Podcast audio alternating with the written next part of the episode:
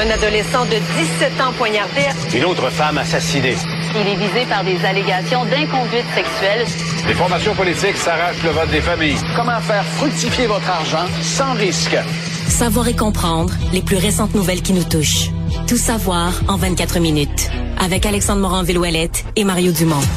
En manchette dans cet épisode, Justin Trudeau appelle au calme au lendemain de sa déclaration explosive sur le gouvernement indien. Incendie dans le Vieux-Montréal, c'est au tour du musée de Pointe-à-Calière de poursuivre la ville. Anticosti accède au patrimoine mondial de l'UNESCO et déportation d'enfants ukrainiens. Le président Volodymyr Zelensky accuse la Russie de génocide devant l'ONU en personne. Tout savoir en 24 minutes. Tout savoir en 24 minutes. Bienvenue à Tout savoir en 24 minutes. Bonjour Mario. Bonjour. Alors, on a eu droit, bien évidemment, aujourd'hui à tout un ballet diplomatique, c'était certain, après la déclaration explosive hier de Justin Trudeau qui s'est levé en chambre, à la Chambre des communes, pour dire qu'il y aurait un lien entre New Delhi, donc le gouvernement indien, et l'assassinat d'un leader de la communauté sikh en Colombie-Britannique qui est survenu au mois de juin dernier. Grande déclaration, Mario, qui a été faite là maintenant avec un peu plus de justification du côté de M. Trudeau en disant qu'on avait dû consulter ben, les alliés avant de faire cette déclaration-là, consulter l'Inde elle-même aussi avant de décider de l'annoncer publiquement. Et aujourd'hui, ben c'est les contre-coups qu'on voit de tout ça, parce que bien Mais évidemment... M. Trudeau en remet plus, là. Non, il dit on cherche ni la provocation ni l'escalade avec l'Inde, donc il a décidé de pas en rajouter par-dessus parce Appel que au calme. Ouais, parce que ça a été qualifié ces accusations-là d'absurdes par le ministre indien des Affaires é- Mais étrangères. ça, c'était certain là, que l'Inde allait dire. euh, ouais, c'est nous, on s'excuse, c'était certain que c'est pas ça qu'on c'est allait ça qu'il allait dire. Je sais pas de quoi tu parles. toi, Là, euh, Ouais, absolument. Donc eux ont qualifié ça d'absurde, ont expulsé bien évidemment un diplomate canadien qui était sur le territoire indien en réponse à cette expulsion qu'on a fait ici. D'ailleurs, c'est maintenant là l'identité on la connaît de ce diplomate qui a été déclaré persona non grata ici, c'est Pavan Kumar Rai qui est à la tête entre autres du Research and Analysis Wing de l'agence de renseignement étranger de l'Inde au Canada. Donc on a quand même eu des réactions musclées puis même sur la télévision Mario en Inde là, les différents postes de télévision qui étaient visio- visionnables ici au Canada, mais c'est des, des, des répliques très musclées à Ah M. Trudeau en là. Inde, c'est anti-Trudeau. D'ailleurs, moi, c'est la question, plus les heures passent, plus c'est la question que je me pose, c'est-à-dire, on veut que le gouvernement canadien soit ferme, on pouvait pas laisser passer ça, mais est-ce que c'était à, à Justin Trudeau lui-même? Peut-être que politiquement, à court terme, c'était payant pour lui, de montrer une image de force, Oui. mais à long terme, dans la relation entre le Canada et l'Inde, puis l'importance de ce pays-là, économique, puis dans le monde, est-ce que c'était à Justin Trudeau de faire cette révélation-là? Est-ce qu'il n'aurait pas dû laisser, par exemple, après la période de questions, il a laissé aller Mélanie Joly, puis Dominique Leblanc annoncer l'expulsion d'un... Pourquoi il n'aurait pas laissé juste ces deux-là faire l'annonce? En même temps, il aurait expulsé un diplomate, il aurait dit, il aurait fait l'annonce. Ça aurait été une grosse affaire, mais le premier ministre se serait comme laissé en dehors de ça.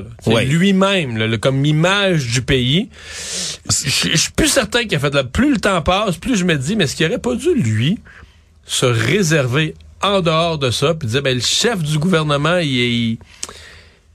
Tout le monde sait qu'il a approuvé, là, puis même le gouvernement de l'Inde saurait que... Mais tu sais, aujourd'hui, en Inde, c'est pas tant Justin Trudeau lui-même qu'on planterait, c'est le gouvernement canadien.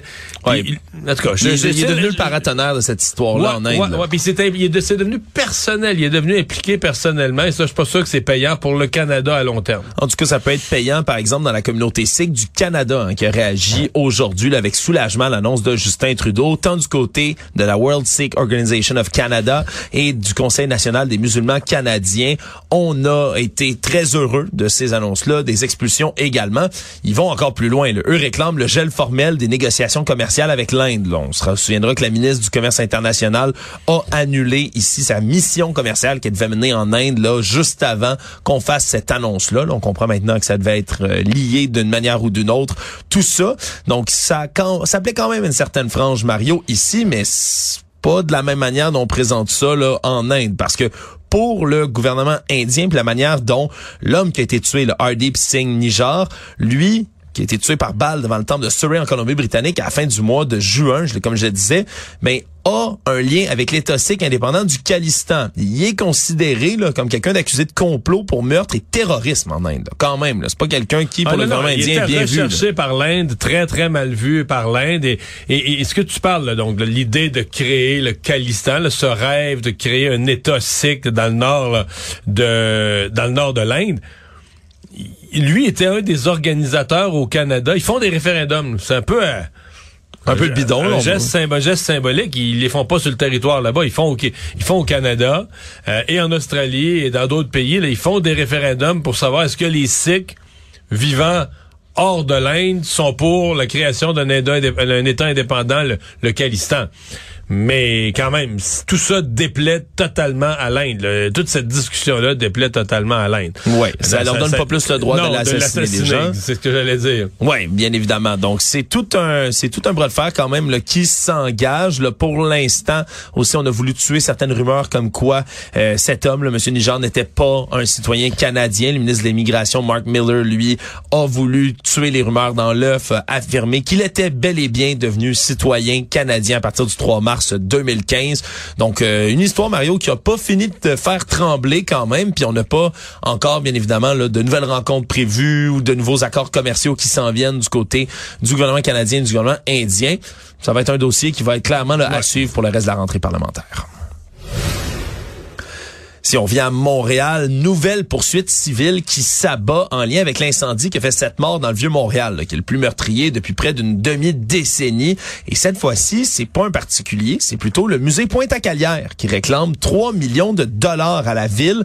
Les réclame pour sa complaisance. C'est ce qu'on dit envers le propriétaire de l'immeuble qui a été justement rasé par les flammes, l'avocat Émile Benamor. Parce que selon le musée, on dit que la ville n'a jamais inspecté adéquatement le bâtiment, à faire respecter les règles malgré les inspections qui ont été faites depuis 2009 et donc ben de concert avec leur compagnie d'assurance vont réclamer 3 millions de dollars à la ville parce qu'on comprendra que dans le vieux port où se trouve justement le musée de Pointe-à-Calière, ben le feu a endommagé des, des bâtiments avoisinants. là. Ça s'est pas limité seulement à ce bâtiment dans lequel il y avait plusieurs logements d'Airbnb, entre autres. Rappelle aussi que la personne, l'instigateur du brasier, qui est allumé une main criminelle, on le sait maintenant, est toujours au large en ce moment. Et comme on dit, ben ça aurait pas fait autant de dégâts, même si c'est de main criminelle, si on avait bien inspecté le bâtiment, puis si on avait des mesures de sécurité en place nécessaires et adéquates, ben on n'aurait pas eu autant de dégâts. Donc ça fait plusieurs poursuites civiles, Mario, là, qui s'abattent à la fois sur la tête de la ville, à la fois sur la tête d'Émile Benamor. Là. Mais c'était prévisible, là. malheureusement, ça ne donne pas. tu sais, il y a- la tragédie, c'est qu'il y a eu des pertes de vie, mais une fois ça assumé, qu'il y a eu ces pertes de vie, c'était certain que ce dossier-là était compliqué. Euh, Je, sincèrement, j'avais pas réalisé que le musée Pointe-à-Calière avait subi des dommages. euh, C'est ce qu'ils disent. Là. aussi Euh, important. On parle de 3 millions, moi non plus. C'était passé un peu sous le Probablement qu'ils n'ont pas des dommages de 3 millions. Probablement, que- euh, probablement qu'il y a des dommages exemplaires là-dedans contre la ville pour sa négligence. Oui. Mais j'ai j'ai- j'ai été étonné par le montant. Oui, parce que là, il y en a d'autres des poursuites civiles. là. Il y a l'action collective de plus de 22 millions de dollars contre l'avocat lui-même, là, Émile Benamor, le propriétaire de l'immeuble. Ce qui va aussi contre Airbnb pour avoir fait des locations illégales dans le bâtiment. Il y a la famille de la jeune femme de 18 ans qui est décédée dans le brasier, Charlie Lacroix, qui eux ont intenté une poursuite civile de 1,5 million contre Et la eux ville. aussi ont épinglé. Dans leur poursuite, ont accroché tout le monde. Le propriétaire, la ville, Airbnb, ont mis tout le monde. exactement tout le monde dans le même panier. Puis au travers de tout ça, ben maître Benamor lui-même réclame 7,5 millions de dollars à la ville. Il dit que les règles patrimoniales strictes, donc dans les bâtiments comme celui qui possédait dans le vieux Montréal, mais sont tellement strictes à la ville que ça aurait contribué à la gravité du feu dans son immeuble. Donc tout ce beau monde-là se poursuivent, Mario, les uns les autres. Et là, à moins qu'il y ait des règlements l'amiable, ça pourrait prendre des années avant que ces causes-là soient entendues finalement. Donc, euh, il y a encore, il y a encore du temps pour ça, pour en lancer d'autres de ces poursuites-là, Mario. Mais clairement, c'est un dossier qui est loin d'être fini. Mais pour la ville, pour la ville, une poursuite venant du musée Pointe-à-Calière, disons que ça donne pas une belle jambe. là. Ça paraît pas trop bien. Non, ça fait, ça fait pas un beau, euh, des belles ententes de voisinage, ça c'est certain, Mario. Actualité. Tout savoir en 24 minutes. Une grande nouvelle aujourd'hui pour l'île d'Anticosti qui devient officiellement un site du patrimoine mondial de l'humanité reconnu par l'UNESCO. Quand même une catégorie qui, qui fait des jaloux, on peut le dire. On a là-dedans, par exemple, la Grande Muraille de Chine, les îles Galapagos, le parc de Yellowstone aux États-Unis. Et là, le comité du patrimoine mondial était réuni à Riyad, en Arabie Saoudite, et ils ont fait l'annonce ce matin officiellement, donc que l'île d'Anticosti vient rejoindre tout ça. On considère que l'île d'Anticosti, puis c'est ce que je vois sa faveur d'ailleurs, c'est que c'est un des meilleurs sites au monde pour étudier la première grande extinction massive qu'il y a eu sur la Terre. Là. Extinction massive, on parle bien évidemment d'animaux, d'insectes, de toutes, sortes de créatures qui vivaient à l'époque, à ce moment-là, parce qu'il y a des fossiles qu'on peut retrouver partout, entre autres dans les grandes falaises d'Anticosti.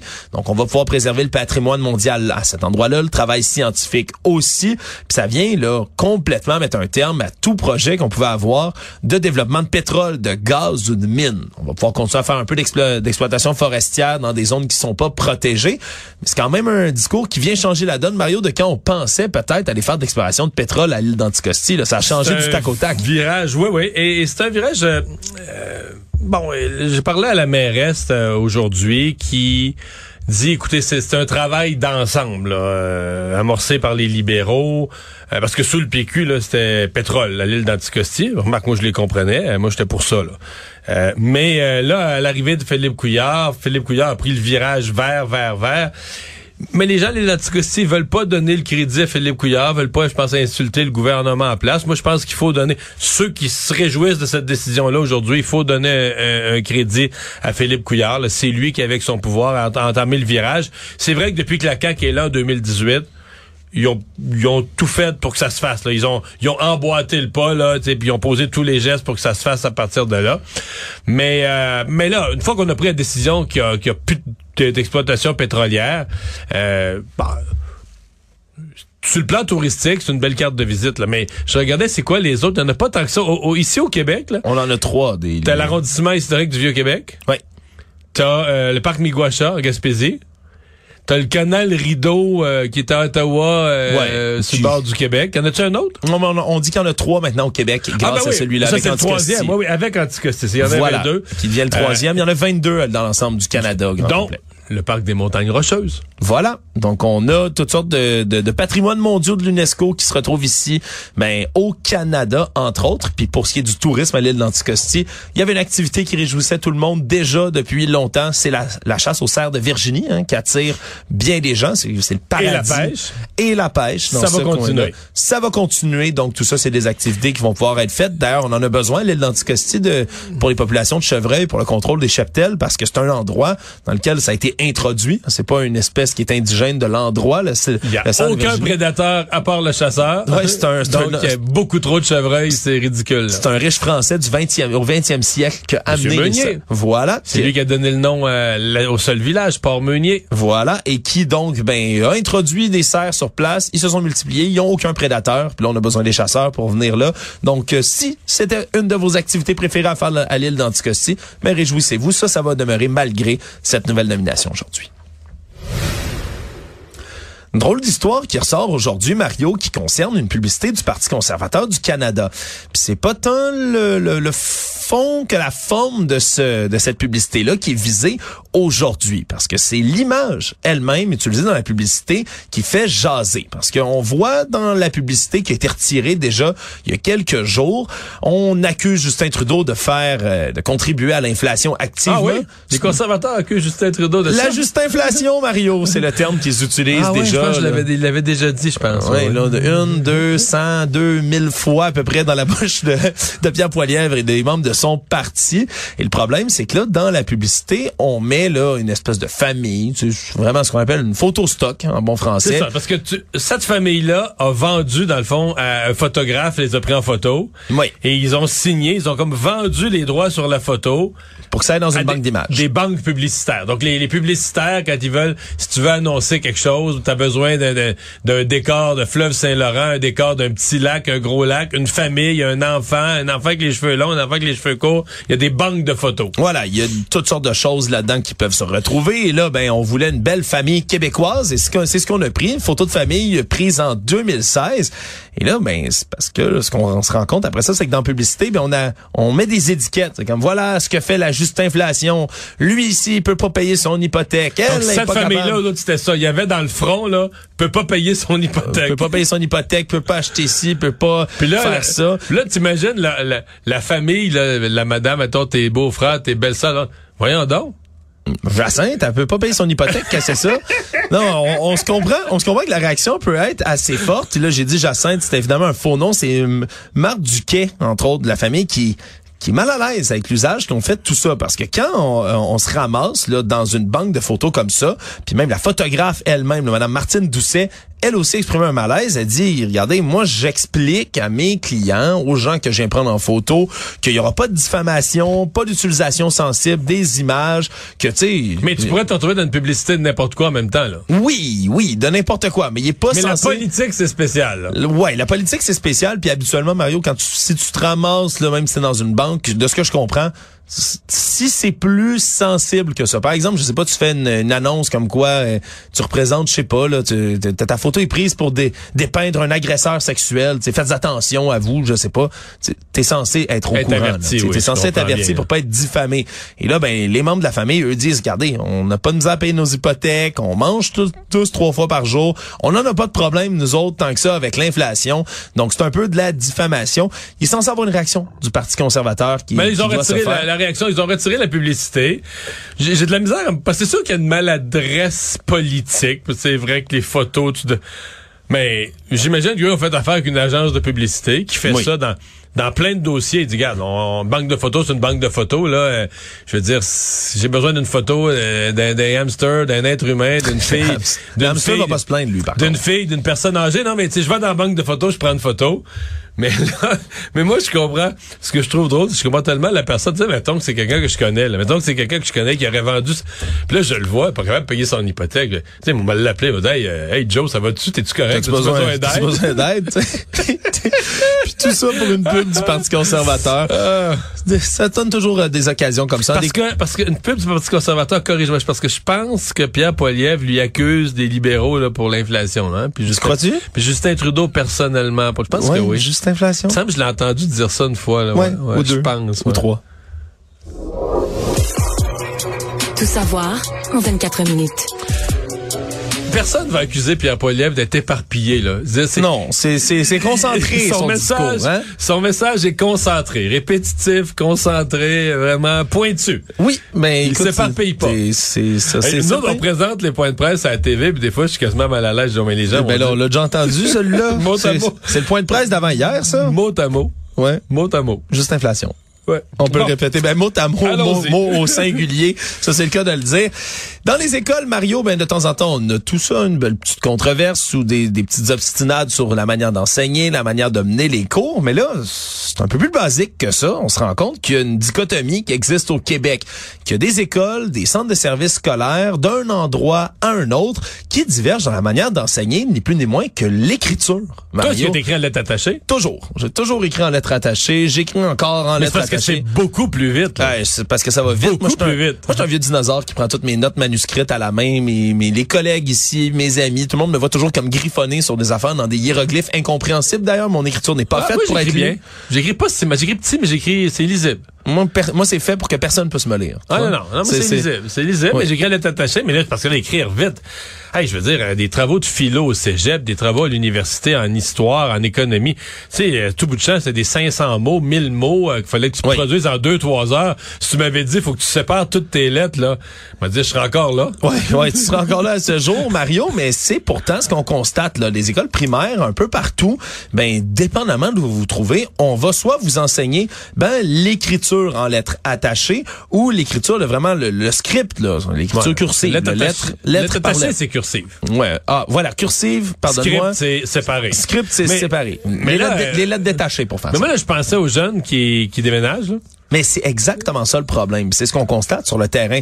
C'est que là, tu as des jeunes qui, eux, dans leur école, on leur a enseigné le script. Donc, ils écrivent en lettres détachées constamment. Jamais appris les lettres attachées. Jamais Là, t'arrives appris. en cinquième année à Shawinigan, ton père a déménagé sa job. Et là, on te dit, vite, tout est en lettres attachées, faut que tu apprennes.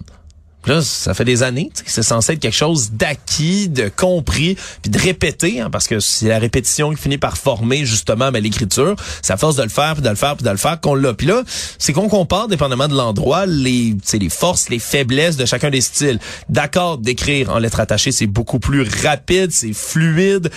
Et après ça, c'est mieux aussi pour les jeunes qui ont de la, de la dyspraxie, par exemple, ou de la coordination de mouvement. Plus facile à faire. Ah oui? Par contre, semble-t-il. Par contre, pour ce qui est du script, c'est plus difficile au niveau mécanique, mais après ça, pour l'apprentissage, ben toutes les lettres que vous allez lire, tu sais, qui sont dactylographiées, qui sont écrites à l'ordinateur, ben tout en script, Oui, je un peu partout. Alex, mais je veux dire... euh, Ben moi, j'écris en lettres attachées, Moi, Mario. toute ma vie, j'ai Écoute. continué à lire. J'ai pas, j'ai continué à lire en lettres pas attachées, là, le journal des livres. Y a rien qui est. dans- Mais à écrire, moi, là, c'est pas la même affaire, là. Tu sais. Ah, on se comprend ensemble, Mario, là-dessus. là. C'est assez spécial. Non, mais parce que ce que, ce que j'entends, c'est que c'est pas, c'est toujours dans le programme d'écrire en lettres attachées. Oui. C'est a des endroits, ils se disent là, il y a trop de stock dans le programme, faut élaguer, faut faire du ménage, on n'a pas le temps, on a trop d'élèves en difficulté. Fait qu'une des choses qu'on enlève en disant c'est pas obligatoire, c'est d'apprendre les cursives, là, c'est d'apprendre à écrire en lettres attachées. Mais là, Ouais, je, com- je comprends plus. Là, c'est pas ce qui se passe dans nos écoles. euh. ouais. Quand on est tout- quand on est rendu à couper ça, Mario. Ben là, ben- il me semble qu'autrefois, c'était même pas une question. Mais là, on parle, je dois parler comme un vieux. Enfin. Économie. L'inflation a augmenté pour un deuxième mois consécutif au Canada. L'indice des prêts à la consommation a augmenté de 4% d'une année à l'autre au mois d'août. avait progressé de 3,3 au mois de juillet. Donc, c'est une accélération qui est attribuable. Mario, on le dit en ce moment, au prix du logement. Surprise, surprise, 6% d'une année à l'autre en août. Et également au, la hausse des prix de l'énergie, des produits d'énergie comme l'essence, entre autres. Panier d'épicerie, ça se stabilise là, de plus en plus, ce qui est peut-être un peu ironique au moment où on convoque les dirigeants des grandes épiceries à Ottawa pour parler de gel des prix ou de fixation des prix. Mais bon, c'est vraiment, encore une fois, le coût de l'intérêt hypothécaire qui contribue à accélérer l'inflation, Mario. C'est la lutte à l'inflation qui crée de l'inflation. Parce que pour calmer la demande, on monte les taux d'intérêt. Mais là, la montée des taux d'intérêt fait monter les hypothèques et les loyers. Puis les hypothèques et les loyers, c'est le coût de l'habitation qui entre dans le calcul. Tu sais, quand on calcule l'inflation d'un ménage moyen, ben, un peu d'épicerie, un peu de nourriture. Et oui, Ouais. se, lo- se loger en fait partie, là. Mais là, est-ce que ça pourrait vouloir dire justement qu'on pourrait voir plus tôt que prévu Ben, peut-être des les- une baisse? avis, les avis divergent. Euh, moi, je pense que c'est une mauvaise nouvelle. Je vois quand même beaucoup d'économistes qui disent restons calmes. La Banque du Canada voit bien que c'est pas c'est pas de la réelle inflation, est réelle, mais pas réelle. La mesure est provoquée par des décisions de la banque elle-même. Mais moi, j'aime pas ce que je vois. là. J'aime pas que les- ça baisse plus.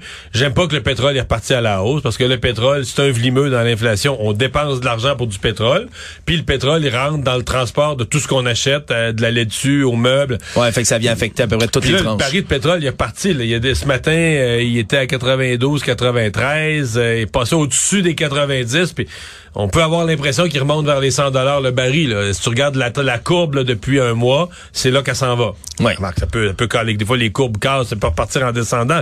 Mais pour l'instant, tous les indicateurs sont à l'effet que le prix du pétrole est parti vers la hausse. Donc, je je suis pas en panique, mais j'aime pas ce que je vois. Oui, puis après ça, on verra qu'est-ce que ça va vouloir dire du côté des décisions de la banque, mais c'est aussi un facteur qu'il faut garder en tête, Mario, qu'on décide de faire des tours de vis économiques et autres, mais ça prend quand même un certain temps là, avant qu'on Ouais. en voit pleinement les effets.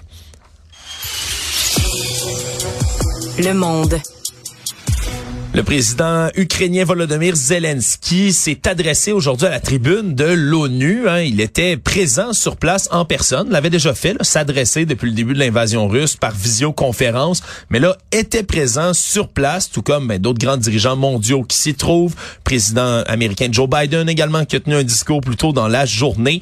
Et ce sur quoi ça a porté du côté de M. Zelensky, c'est la déportation par la Russie de dizaines de milliers, selon lui, d'enfants ukrainiens vers la Russie. C'est quelque chose qui avait déjà été, entre autres, décrié par la Cour pénale internationale, qui ont même jusqu'à ce jour, un mandat d'arrêt qui était mis ni plus ni moins contre Vladimir Poutine pour cette déportation illégale de milliers d'enfants ukrainiens. Ça a commencé en février 2022 et ils auraient justement déplacé dans les territoires occupés des milliers d'enfants, des dizaines de milliers d'enfants ukrainiens, les amènent en Russie, puis ensuite ben tentent encore une fois, selon ce que rapporte M. Zelensky et la Cour pénale internationale, tentent de les endoctriner. Là. Parle justement que c'est l'Ukraine les méchants dans cette histoire-là, que la Russie ne fait qu'un bon travail en allant tenter de libérer l'Ukraine. Bref, toutes sortes de dénonciations qui ont été faites et ramenées par le président Zelensky, qui, est à New York, là, à l'ONU. Qui est à New York et, et qui il va... est pas loin de chez nous et il va venir nous voir. Va venir faire un petit tour, entre autres, là, va passer Ottawa, Toronto, je crois qu'ils seront les, les cités qui seront visitées exactement par le président Zelensky. Fin de la semaine, on doit, je pense qu'on est assez discret sur ses déplacements, on Oui. l'imagine bien. Oui, et bien sûr, on veut pas, on veut pas le mettre en danger, mais on peut assumer aussi Mario comme euh, à chaque fois qu'il y a des visites d'État comme ça, qu'il y aura peut-être des nouvelles annonces qui seront faites